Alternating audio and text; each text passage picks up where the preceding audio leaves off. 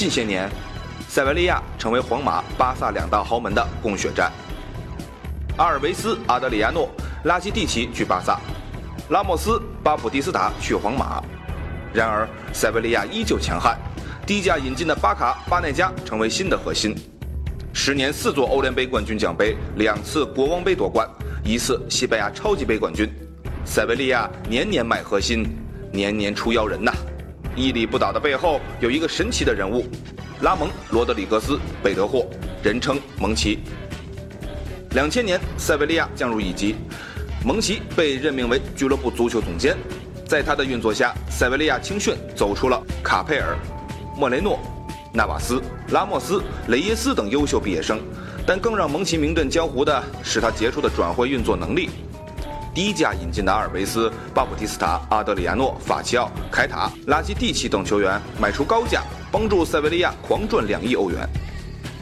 为何蒙奇总能淘到宝贝？这是长期的科学的考察果实。蒙奇出任足球总监之后，一手建立了遍及世界的球探网络。西班牙媒体揭秘，塞维利亚拥有超过七百名球探，这些球探分布在很多非主流联赛，譬如奥地利、波兰、乌克兰等地。每个联赛都有一批专业的球探进行评估。每个月，球探团队都会向蒙奇做工作汇报。五十万买断阿尔维斯，三千五百万卖给巴萨。三百五十万引进巴普蒂斯塔，两千万转会；二百五十万买进拉基蒂奇，两千万卖给巴萨。蒙奇的目光不仅毒辣，而且转会交易总能尝到不小的甜头。他建立的球探体系是这十多年塞维利亚始终屹立不倒的关键。蒙奇与塞维利亚的合同二零一六年到期，如此惊艳的工作成果让蒙奇成为各家俱乐部凯遇的目标。